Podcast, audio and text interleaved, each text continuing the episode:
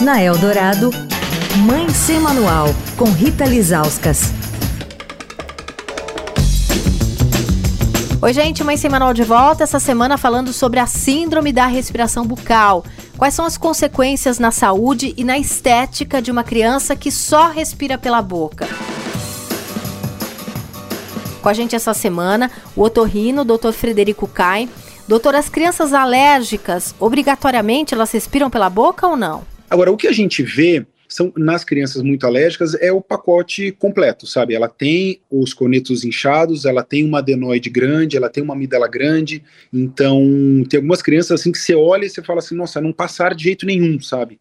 Aí, num caso como esse, um caso mais sério, tem que partir para um tratamento cirúrgico. Mas normalmente é isso: a rinite, que leva a uma obstrução nasal, que leva à respiração bucal. Falando de rinite, quando a gente fala dos outros fatores, que seria uma hipertrofia de adenoide e uma amígdala grande, pode estar associado à rinite ou não. Não é uma coisa ligada à outra. Na, na verdade, cada um desses três fatores podem acontecer de forma independente. E tem uma relação de genética, tipo assim, filhos de pais que eram ou que são respiradores bucais podem ser também? Parte de rinite tem um fator genético muito forte. Tá? Se o pai e a mãe têm rinite, a criança tem 50% de chance de ter.